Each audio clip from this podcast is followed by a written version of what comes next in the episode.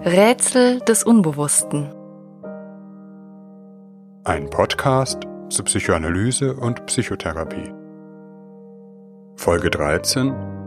Was ich nicht will, dass man mir tu, das füge ich einem anderen zu. Abwehr und Abwehrmechanismen, erster Teil.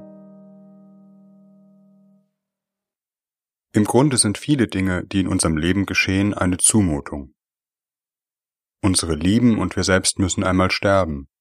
Wir bekommen Krankheiten, altern, sind allen möglichen Gefahren ausgesetzt, so sehr wir uns auch dagegen abzusichern versuchen. Auch der ganz normale Alltag mutet uns einiges zu. Wir müssen etwas tun, was wir nicht wollen. Wir wollen etwas haben, das wir nicht bekommen. Wir machen uns Sorgen um etwas, das wir nicht kontrollieren können. Oder wir ärgern uns über jemanden, ohne dass wir uns dagegen wehren können. Natürlich gibt es auch viele schöne Dinge in unserem Leben. Aber auch für die unschönen hat unsere Psyche einige Hilfsmittel parat, mit denen wir uns in dieser und der nächsten Folge befassen wollen. Die sogenannten Abwehrmechanismen. Ich beziehe mich hierbei vor allem auf die Darstellung des Psychoanalytikers Stavros Mensos, möchte aber auch auf die Arbeiten Anna Freuds verweisen, der Tochter Sigmund Freuds, die mit dem Buch Das Ich und die Abwehrmechanismen ein Grundlagenwerk der Psychoanalyse verfasst hat. Wahrscheinlich wäre das Leben nicht besonders angenehm, wenn wir uns in jedem Augenblick unserer Vergänglichkeit bewusst wären.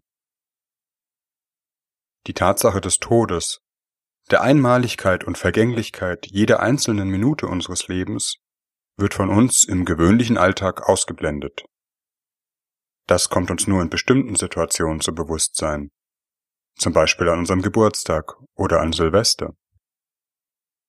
Und sofern wir uns nicht der Lehre verschrieben haben, lebe jeden Tag so, als ob es dein letzter wäre, kommen wir damit auch gut zurecht. Anders ist es etwa, wenn ein todkranker Patient mit der Tatsache konfrontiert ist, dass er bald sterben wird. Er sich aber nicht mit seinem Tod und den damit verbundenen Folgen für seine Familie auseinandersetzen kann. Etwa auf jeden Versuch seiner Angehörigen darüber zu sprechen, abwehrend reagiert. Was redet ihr denn vom Sterben? Ich bin hier nur zu Besuch im Krankenhaus. Wenn ich wieder nach Hause komme, renoviere ich meine Wohnung. Wenn er das auch wirklich so empfindet und die Realität seiner Situation völlig negiert, könnte man von dem Abwehrmechanismus der Verleugnung sprechen. Bestimmte bedrohliche Bereiche der Realität werden als nicht existent ausgeblendet und der bewussten Wahrnehmung entzogen. Die Menschen verhalten sich dann so, als gäbe es diese Tatsachen nicht, obwohl es für alle anderen klar und ersichtlich scheint. Und sie sind auch nicht davon zu überzeugen und bekommen es eher mit der Angst zu tun oder werden ärgerlich, wenn man sie zur Anerkennung der Wirklichkeit nötigen will. Man sieht an diesem Beispiel auch, dass psychische Abwehr immer eine Schutzfunktion hat, etwa den erkrankten Menschen vor fürchterlichen Todesängsten zu bewahren. Dem Begriff nach ist Abwehr erst einmal nichts Negatives. Wir sind froh, wenn unser Körper mit guten Abwehrkräften ausgestattet ist. Oder unsere Lieblingsfußballmannschaft eine stabile Abwehr aufstellen kann. Abwehr bezeichnet auch im Bereich des Psychischen zunächst alle möglichen Funktionen, die einem Menschen helfen, bedrohliche, unlustvolle und unangenehme Zustände von sich fernzuhalten oder irgendwie erträglich zu machen. Ohne Abwehr kämen wir im Leben nicht zurecht.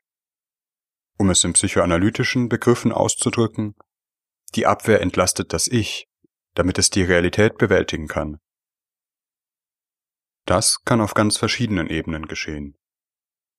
Je roher und existenzieller die Bedrohung ist, umso roher sind oftmals auch die Mittel der psychischen Abwehr. Man nennt diese auch etwas salopp die primitiven Abwehrmechanismen, weil sie auf eine recht archaische Weise in unser psychisches Leben eingreifen und aus einer frühen Zeit unserer seelischen Entwicklung stammen. Die Verleugnung aus dem obigen Beispiel wäre etwa ein primitiver Abwehrmechanismus, es ist auch eine typische Weise, wie Kinder mit schwer erträglichen Begebenheiten, zum Beispiel Schuldgefühlen, umgehen. Eine ganz basale Funktion der Abwehr liegt im sogenannten Reizschutz. Die Psyche schützt sich vor zu starken und intensiven Reizen aus der Umwelt. aber auch vor zu intensiven Reizen aus dem eigenen Körper und vor eigenen Gefühlen. Ein Trauma etwa ist nicht einfach ein schlimmes Ereignis, sondern ein Ereignis, das diesen Reizschutz unserer Seele durchbricht. Trauma kommt aus dem Griechischen und bedeutet Wunde. Das heißt, etwas, das unsere Haut durchdrungen hat, was individuell sehr unterschiedlich sein kann, wie manche Menschen ja auch eine sehr zarte und andere eine dicke Haut haben. Genauso ist es mit unserer seelischen Haut. Bestimmte Ereignisse übersteigen unsere seelische Kapazität, sind zu schlimm und zu schwer erträglich für uns. Zum Beispiel in einen schlimmen Verkehrsunfall verwickelt zu werden, bei dem Menschen ums Leben kommen. Genau an dieser Stelle setzt nun unter Umständen ein früher Abwehrmechanismus ein. Von Unfallbeteiligten, auch von solchen, die selbst gar keinen körperlichen Schaden genommen haben, weiß man, dass sie sich manchmal überhaupt nicht mehr an den Hergang des Unfalls erinnern können. Oder dass sie das Ereignis wie in Trance erlebt haben, als wären sie selbst gar nicht richtig dabei gewesen. Sie verlieren das Zeitgefühl oder das Gefühl für ihren eigenen Körper oder die eigene Person. Manche Unfallopfer, aber auch Menschen, die andere schreckliche Dinge erleben, irren nach dem Geschehen ziellos umher und kommen erst später im Krankenhaus zu sich wo sie dann oftmals von massiven und stark schwankenden Emotionen überflutet werden. Man spricht hierbei auch von dissoziativen Symptomen. Und obwohl sich diese Symptome erst einmal skurril anhören, dienen sie doch der psychischen Abwehr auf einem ganz fundamentalen Level. Dissoziativ bedeutet abgespalten. Das heißt die Fähigkeit unserer Psyche, in bedrohlichen Situationen einen Teil ihres Erlebens abzuspalten, um den anderen Teil zu schützen.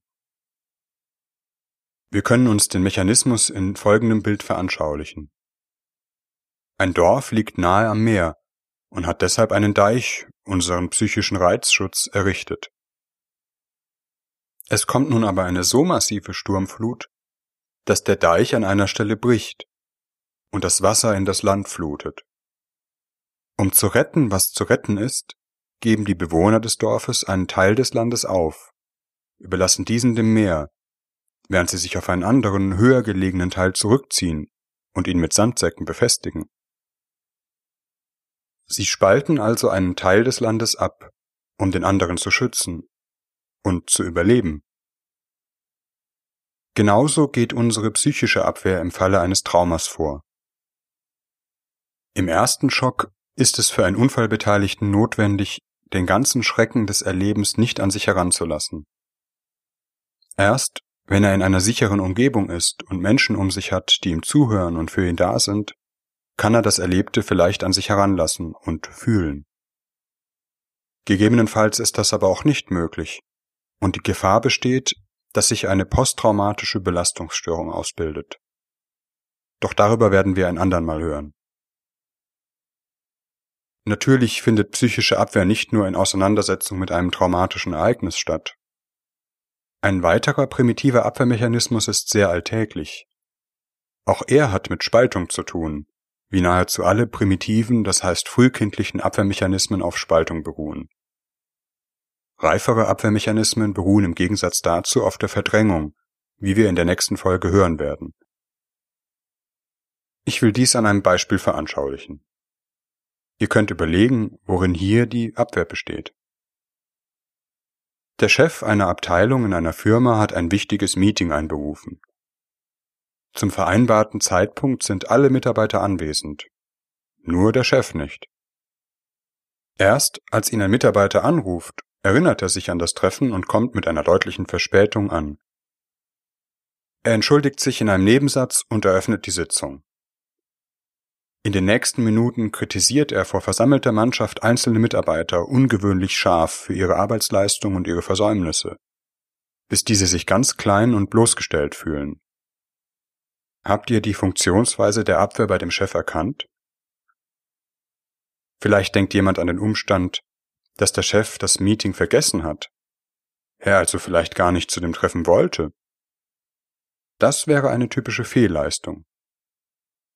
Ich meine aber den zweiten Teil der Geschichte. Der Chef kommt als einziger zu spät zu dem Treffen und wird vor der Gruppe als jemand bloßgestellt, der nicht ganz zuverlässig ist und ein selbst anberaumtes Treffen vergisst. Das bringt ihn vielleicht in einen massiven Konflikt mit seinem Selbstbild und seinem ausgeprägten Ich-Ideal als herausragenden und fehlerlosen Chef der Abteilung. Er greift zu einem psychischen Mechanismus, der auf einem Spaltungsprozess beruht. Er attackiert seine Mitarbeiter, und zwar genau für die mangelhaften Eigenschaften, die er an sich selbst nicht ertragen kann. Das heißt, er spaltet den unerträglichen Teil seiner selbst ab und lastet ihn jemand anderem an, seinen Mitarbeitern. Diese lässt er nun das fühlen, was er selbst nicht fühlen will. Unzuverlässig, säumig und peinlich vor der Gruppe bloßgestellt. Aus Ich fühle mich schlecht, weil ich etwas getan habe, wird Ich lasse dich schlecht fühlen, weil du etwas getan hast. Man nennt diesen Mechanismus in der Psychoanalyse eine Projektion. Das heißt das Verlagern von unangenehmen Selbstanteilen auf andere Menschen.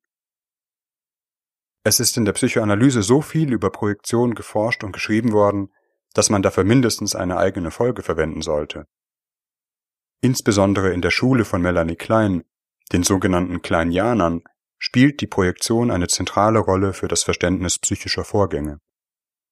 Auch bestimmte politische oder soziale Phänomene lassen sich anhand des Abwehrmechanismus der Projektion beschreiben. Der Antisemitismus beruht etwa zu einem wesentlichen Teil auf Projektionen.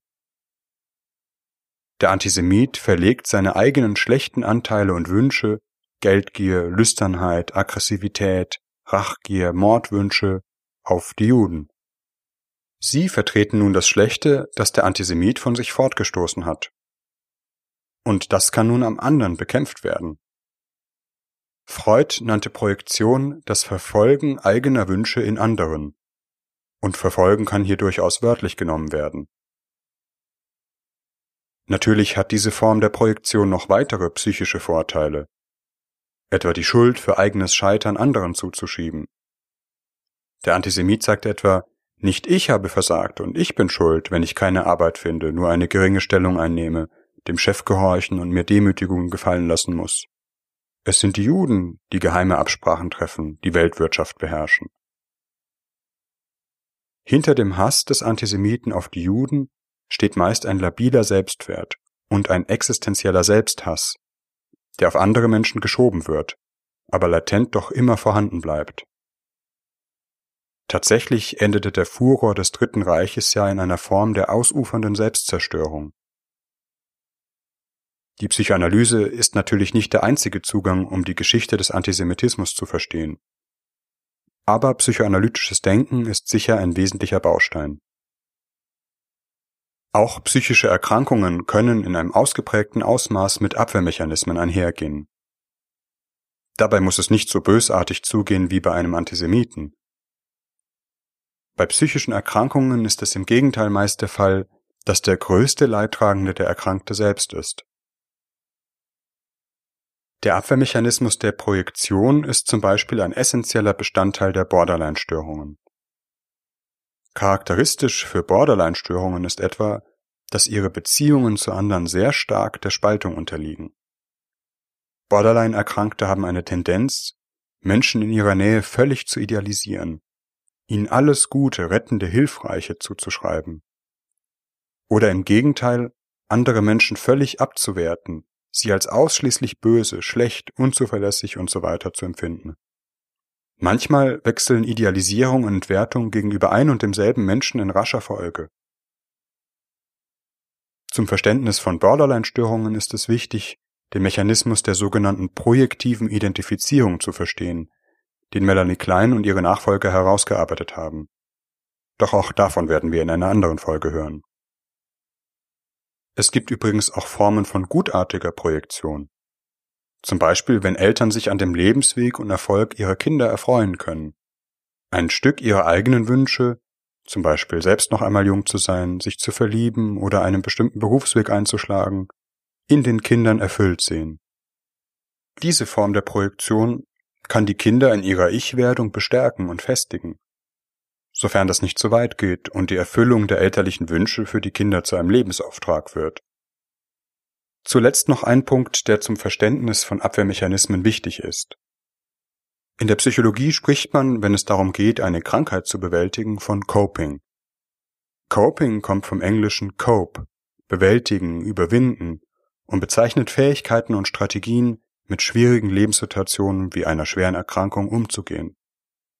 Mit anderen Menschen darüber zu sprechen, sich mit der Frage des Sinns auseinanderzusetzen und insgesamt sein Leben und seine Persönlichkeit an der neuen Situation auszurichten. Abwehr heißt dagegen, dass die schwierige Situation erst einmal vom Bewusstsein ferngehalten wird. So in dem Beispiel des todkranken Patienten, der verleugnet, dass es eine tödliche Erkrankung überhaupt gibt.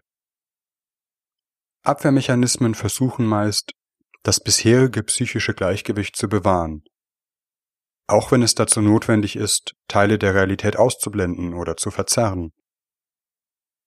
Coping dagegen ist auf die Bewältigung dieser Realität und einen positiven Umgang damit ausgerichtet. Man könnte also sagen, jemand, der eine Erkrankung zu stark abwehrt, hat keine Chance, sie zu bewältigen. Wenn es um schwerwiegende Lebensereignisse geht, sind Abwehrmechanismen insbesondere in Momenten des Schocks der Überraschung und Überwältigung durch ein Ereignis notwendig. Sie helfen, mit der großen Angst zurechtzukommen, die etwa mit einer gefährlichen Erkrankung einhergeht.